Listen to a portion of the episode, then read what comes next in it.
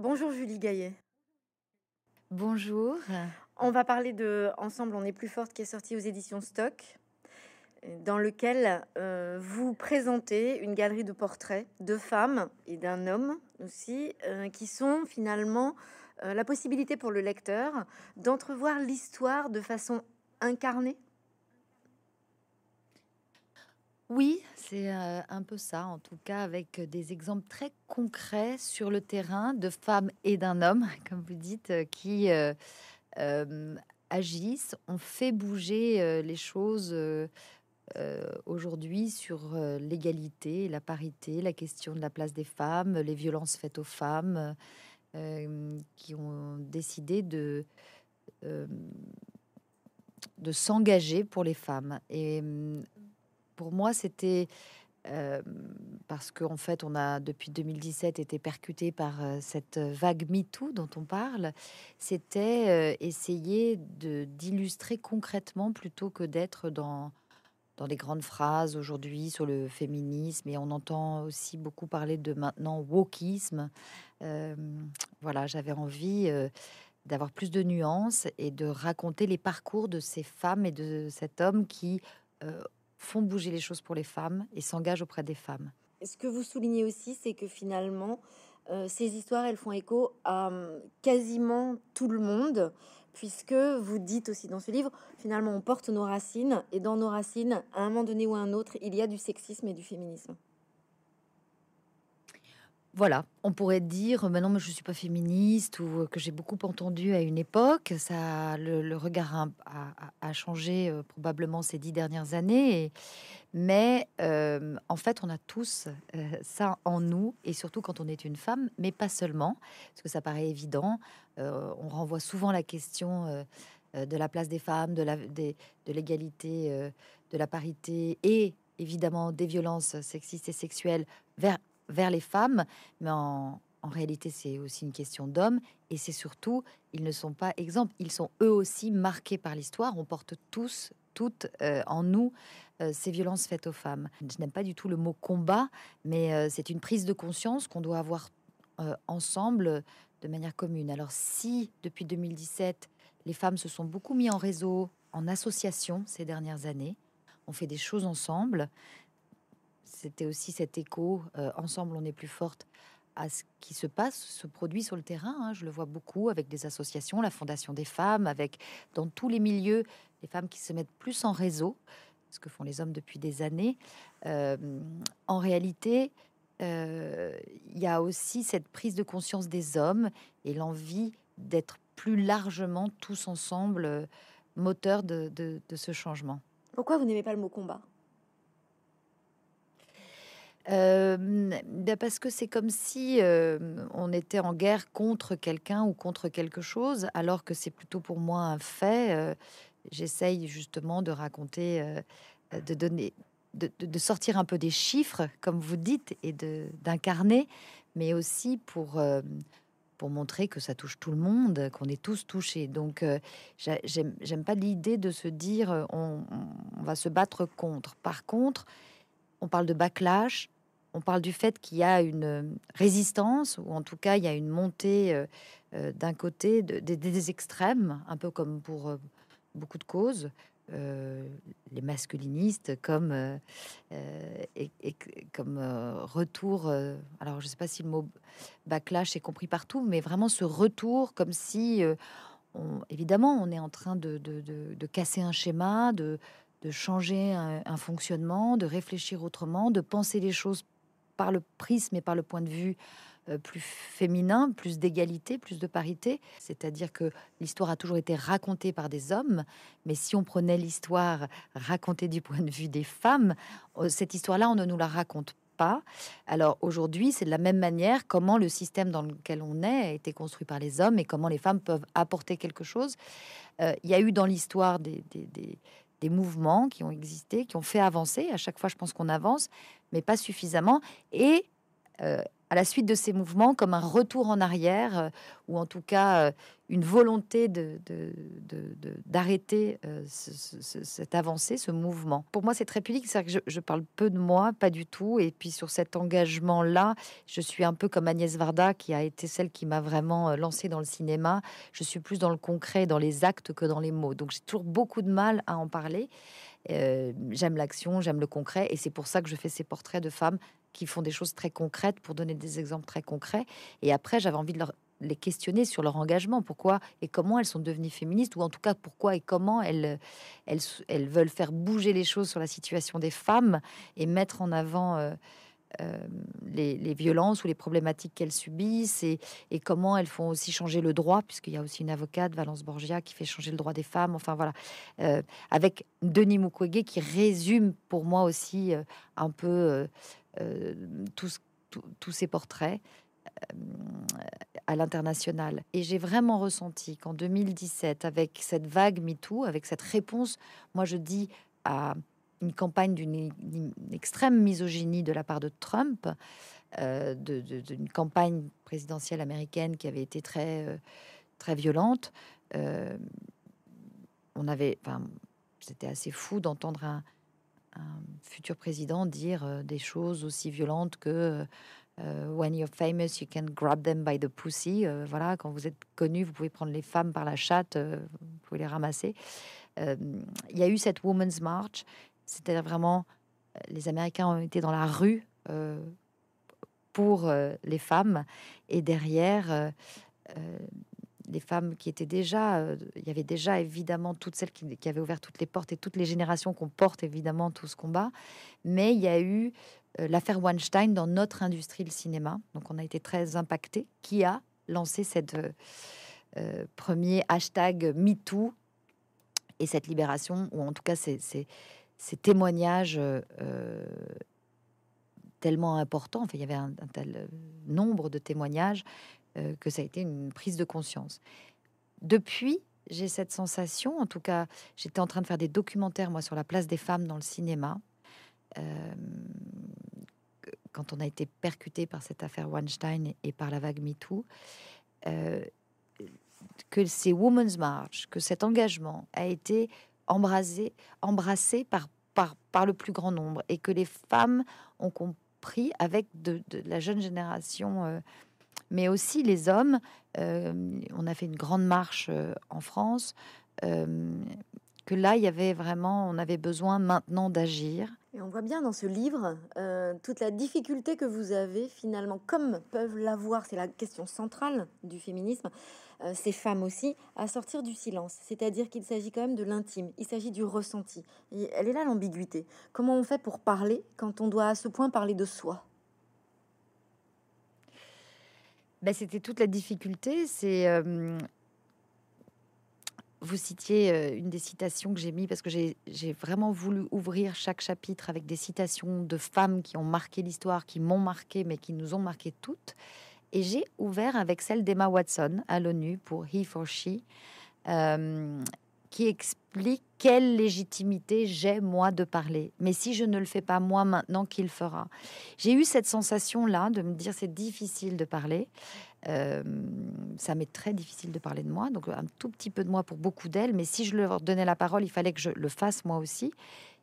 Quelle est notre légitimité et comment le faire euh, justement pour que ce soit au-delà euh, du cas particulier de la sensation, pour qu'on comprenne exactement ce qui se passe aujourd'hui de manière plus large. Donc, comment faire dans le concret, agir et faire bouger les choses? Ça, c'est vraiment la façon dont j'ai toujours agi et ce que je suis plus, au plus profond de moi. Que ça, ce soit sur l'endométriose, quand je découvre tout à coup qu'il y a cette maladie qui touche une à deux femmes sur 10, une de manière handicapante, mais deux, euh, que c'est la première cause d'infertilité, qu'on ne connaît même pas le mot, nous les femmes, endométriose, c'est quoi l'endomètre, euh, l'endométriose? Donc de se dire très concrètement, c'est la maladie où il y a le temps de diagnostic le plus long, eh bien il faut faire descendre ce temps de diagnostic, donc faire parler de cette maladie. Eh bien après, c'est des, des, réflexions. Bon, ben, cette maladie, on ne connaît même pas le nom. Qu'est-ce que c'est? Euh, L'endomètre, mais donc c'est les règles, le tabou des règles. Donc là, on part sur les règles douloureuses. Ben oui, mais sur le doliprane, il y a marqué euh, les règles douloureuses. En réalité, euh, les règles, c'est naturel, pas la douleur. Il a fallu du temps pour trouver cette phrase, pour arriver à faire dire aux femmes que la douleur, ce n'est pas normal. De la même manière que quand je fais ce documentaire sur la place des femmes dans le cinéma, je, réalise, et pour ça que je parle de Michel Perrault, qu'il y a une réalisatrice qui s'appelle Alice Guy, qui a été effacée de l'histoire complètement, c'est-à-dire qu'on parlait euh, de, des frères Lumière qui ont créé euh, la caméra, et on arrivait à Méliès, et puis voilà. Or, la première personne qui a créé de la fiction, la fiction, c'est-à-dire que la première réalisateur-réalisatrice est une femme, qui s'appelait Alice Guy, qui s'est mariée, et qui donc est partie aux États-Unis au moment de son mariage, qui est devenue Alice Blachet. C'est le voilà, c'est vraiment un, témoin, c'est une histoire toute simple qui raconte les parcours des femmes. Elles se marient, elles changent de nom, elles changent de pays. On l'a oublié et c'est par les États-Unis, par Alice Blachet, qu'on a retrouvé cette première femme cinéaste. Pourquoi son travail n'a pas été montré? Pourquoi elle disparaît Quand j'ai fait ce documentaire, que je le montre à toutes ces réalisatrices incroyables, qui disent tous que le chemin est déjà en train de se faire ou qu'on a cette sensation qu'on avance, pas une ne la connaissait. Elles étaient deux à la connaître. Et il y a la toute petite salle de la Fémis au fond à droite. Donc l'importance, comme le dit Michel Perrault, des figures dans l'histoire de, euh, de, les remettre en lumière. Donc c'est quelque chose de concret. Je fais ce documentaire. Et puis le documentaire. Euh, et pendant que je fais ce documentaire, à la fois qu'on monte un faux endométriose, que j'essaye de faire avancer. Donc vraiment, j'ai de manière assez concrète euh, euh, fait des choses en me disant il faut que ce soit concret, qu'on comment dire, c'est pas une c'est pas une élaboration euh, intellectuelle quoi. J'essaye d'être que dans le concret, de refuser de prendre la parole, de me dire faisons dans les actes. Euh, donc je fais ce documentaire sur les femmes et là je me dis bon on va poser la question aux hommes parce qu'en fait on pose jamais la question au réalisateur donc je continue mon documentaire avec Mathieu Busson avec qui je travaille sur tout ce que je fais et je dis à Mathieu ben, on va aller euh, poser la question aux hommes parce qu'en fait euh, j'ai interviewé une vingtaine de réalisateurs français avec qui on n'avait jamais posé la question c'est quoi un film d'homme? Et à l'inverse les intégrer dans ces discussions je réalise que la question des quotas, qui est très compliquée pour les femmes, c'est beaucoup plus simple pour les hommes d'en parler. Desplechin dit bah, s'il faut passer par les quotas, on passera par les quotas. Euh, et arrive Delphine Ernotte euh, chez France Télévisions. Il n'y a que 8% de réalisatrices chez France Télévisions. Il y en a 26% dans le cinéma. Là, encore une fois, moi, j'aime les chiffres pour objectiver les situations, pour qu'on arrête de dire oui, non, ça se passe très bien.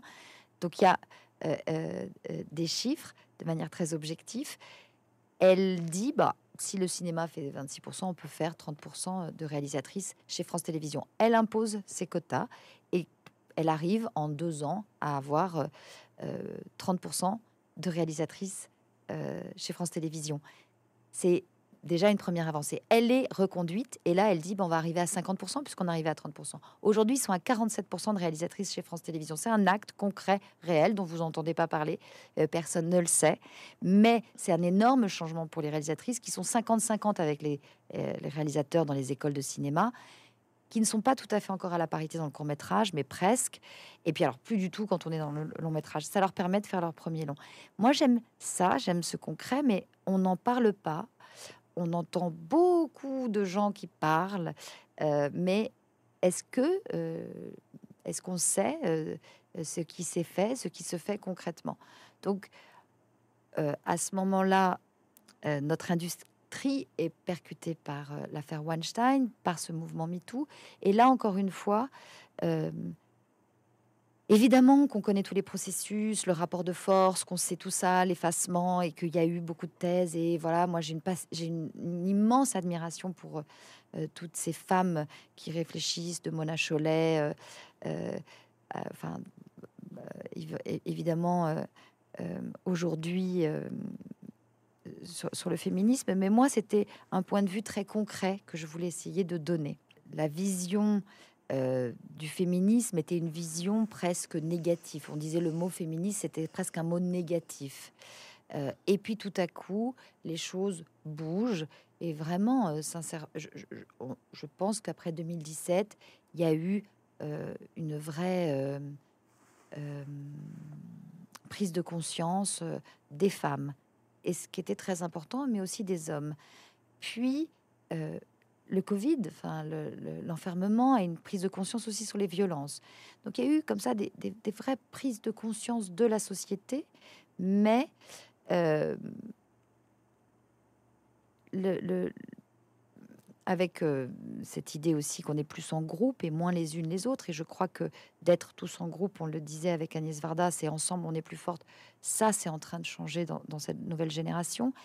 Mais euh, tout à coup, le mot féministe devient donc euh, positif. Il y a vraiment une énergie, il y a une prise de conscience. On sent quelque chose qui monte d'assez positif. Et c'est assez formidable de se dire on veut pas que ce soit juste un moment, mais on va essayer d'accompagner cette vague pour que ça continue, pour qu'on on puisse avoir des avancées concrètes. Donc, dans cette énergie, ce moment-là, tout à coup, on va nous ressortir. Alors, maintenant, c'est le wokisme. Euh, il y a quelque chose qui ressort. Il y a toujours cette espèce de, de, contre euh, euh, de dénigrer, de dire oui, bon, enfin bon, ça va les femmes et puis toutes ces extrémistes.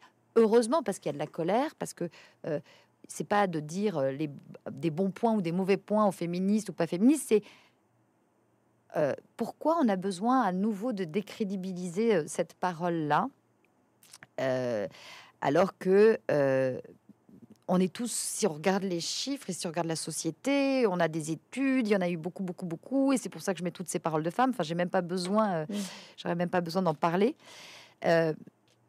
Moi, ce qui m'intéressait à ce moment-là, c'était de me dire, mais est-ce que c'est est-ce que c'est pas euh, est-ce que c'est pas euh, c'est pour ça que j'ai beaucoup de mal à, parler hein, de, cet engagement et c'est pour ça que j'en ai fait un livre. Moi, je voulais faire un documentaire euh, à la base, comme je faisais mes documentaires sur la place des femmes, et je me suis rendu compte qu'il était important de l'écrire. Pourquoi? Parce que euh, c'est pour ça que j'ai du mal à en parler. Parce qu'on va résumer les choses à, une phrase, à, une petite euh, euh, brève, à un extrait de ce qu'on est en train d'enregistrer là. Alors que pour moi, c'était l'importance de toute la nuance et toute l'explication globale de chacune dans leur engagement. Marie Servetti, bon voilà, elle est, enfin moi, pour moi c'est un modèle, c'est une, elle est, ce que je dis, elle est un soleil avec sa voix, mais c'est surtout, elle a toujours perçu les choses autrement. Euh, sur la place des femmes. Mais si vous lisez, si vous prenez, euh, c'est tellement tout est résumé, on, manque de nuances et on est peu sur euh, le concret. en tout cas, la façon dont je, trouve que les choses sont exprimées, c'est toujours un petit peu de manière caricaturale. Un des problèmes dans la cause du féminisme, c'est celui-là? C'est Internet, c'est les relais, c'est les médias, c'est ça? Non, non, c'est l'utilisation politique qui en est faite. C'est la façon dont on va l'utiliser politiquement aujourd'hui. Je pense que euh, j'essaye d'être porte-voix. Je, je, me sens en fait comme un transmetteur. Bien sûr. c'est ça que j'aime faire et que j'ai toujours fait et que, que, je veux faire et avec beaucoup de calme. Mais c'est vrai que euh, si je devais donner un, exemple, euh, quand je faisais mon documentaire sur la place des femmes, ce qui m'avait frappé, c'est que tous et toutes, parce que les réalisateurs, pareil, quand on demande quel est le film qui serait le film de femme avec un personnage de femme, on revient à la leçon de piano de Jane Campion. Tout le monde parle de la leçon de piano de Jane Campion. Et qu'est-ce que dit Jane Campion? Que le personnage est muet. Et que c'est pour ça que toutes les femmes se retrouvent dans ce personnage et que tout le monde entier, c'est parce qu'elle est muette parce que les femmes ne parlent pas, parce qu'elles prennent sur elles, parce que cette histoire de l'endométrio, c'est aussi une responsabilité des femmes et des hommes, c'est global. Donc c'est la problématique du consentement, c'est donc la façon dont la société a infusé sur les femmes, c'est la façon dont on est bien élevé pour ne pour pour voilà faire plaisir, plaire, les injonctions faites aux femmes, à toutes ces injonctions-là. Et c'est tellement plein de nuances, il y a tellement de choses à dire, et c'est tellement difficile mmh. euh, d'en parler de manière euh, simpliste, et parce que c'est extrêmement de choses que ça embrasse. Ce qui est sûr, c'est que quand j'ai vu les associations, le travail qu'elles font, j'avais envie de les mettre en lumière parce que c'est absolument des héroïnes euh, euh, euh, formidables, mais elles sont du quotidien. C'est pas des femmes puissantes et je ne sais quoi où on se dit oh moment je pourrais jamais être ça. Non, au contraire, elles sont toutes là. c'est nos sœurs, nous. Donc c'est ça que je voulais montrer. Et ce sont ces Gisèle Halimi d'aujourd'hui, parce que Gisèle Halimi, évidemment, très simple, elle était. Et quel est le point commun Peut-être, ah oui, ce, rapport à l'injustice, euh, le rapport aux mères. Donc, j'ai été mm. leur poser toutes ces questions de l'engagement, mais enfin, moi, c'était ça que je voulais donner comme, comme image. Mais euh, il n'y a pas de. de, euh, il n'y a pas de moyens donnés à ces associations. Et c'est aussi ça le nerf de la guerre. C'est-à-dire que quand j'ai commencé à tout simplement entrer un peu plus sur le terrain et dans l'action, j'ai été frappée par le manque de moyens. Les femmes font avec des bouts de ficelle parce que de la même manière qu'elles ne parlent pas, elles ne demandent pas d'argent. Elles font les choses sur leur temps de travail, elles le font bénévolement.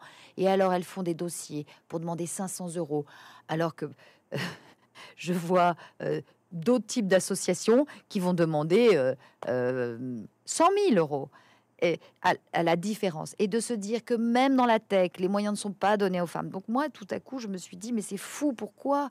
D'où la Fondation des femmes. Euh, cette, cette, façon de s'effacer sans cesse. Vous nous donnez en référence un film, enfin voilà, grâce à vous, j'ai regardé Le Grand Embouteillage, puisque vous parlez de ce film dans ce livre, que je ne connaissais pas, de Comanchini, qui est un film des années 70, donc dont vous parlez, voilà. J'ai réussi à trouver hier soir, j'ai regardé, c'est un choc, c'est une déflagration. Vous racontez-vous que vous avez eu un choc en regardant ce film euh, plus jeune. Et je, vous parle de ce film parce que vous parlez de la leçon de piano.